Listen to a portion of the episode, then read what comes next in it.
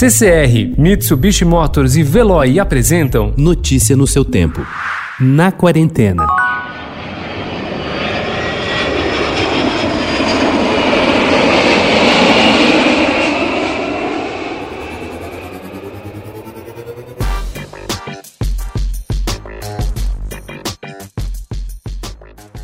Se álcool em gel é a nova amenity, protocolo é um novo roteiro de viagem a ser seguido à risca e de máscara. Qualquer empresa de turismo agora tem entre suas práticas de higiene a oferta de antisséptico nas áreas comuns e uma série de normas relacionadas à saúde.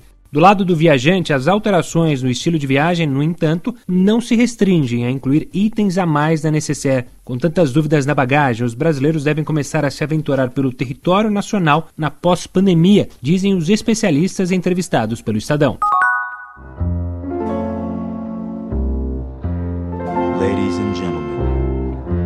Miss Roxy Hart says goodnight.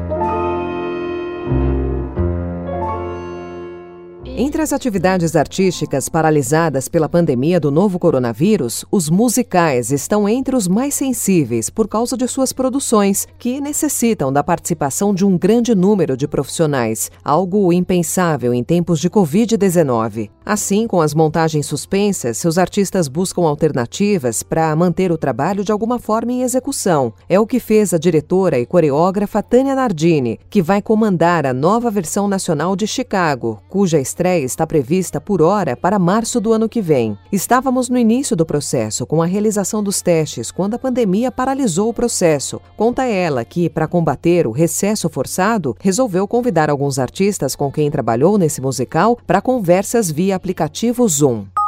Enxergar é biológico, ver é opção cultural. O Brasil descrito por Lilia Moritz Schwartz historiadora, antropóloga e autora de livros como Sobre o Autoritarismo Brasileiro e Lima Barreto, Triste Visionário, é o de heróis brancos, nunca negros, nunca femininos. É o Brasil que não vê quais deveriam ser seus monumentos e esculturas.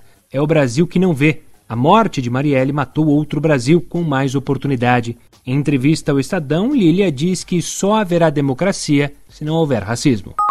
Quando no futuro a humanidade for relembrar imagens de 2020, a máscara estará presente em fotos de família, vídeos e arquivos de televisão. Com o relaxamento do isolamento social em muitas cidades brasileiras, inclusive São Paulo, a máscara será item obrigatório e importante medida de prevenção contra a propagação do novo coronavírus. Isso mudará a maneira de como iremos nos comunicar? De acordo com o psicólogo Matheus Dônia Martinez, o ser humano já usa, no sentido metafórico, máscara sociais, de acordo com os papéis que desempenha, seja na família, no trabalho ou em relacionamentos com amigos, que servem para preservar a individualidade e de proteção em um ambiente desconhecido. Agora, com um acessório concreto obrigatório, haverá mais uma camada que irá encobrir nossas expressões e poderá separar as pessoas em novos grupos. Notícia no seu tempo. Oferecimento CCR e Mitsubishi Motors. Apoio Veloy. Fique em casa. Passe sem filas com o Veloy depois.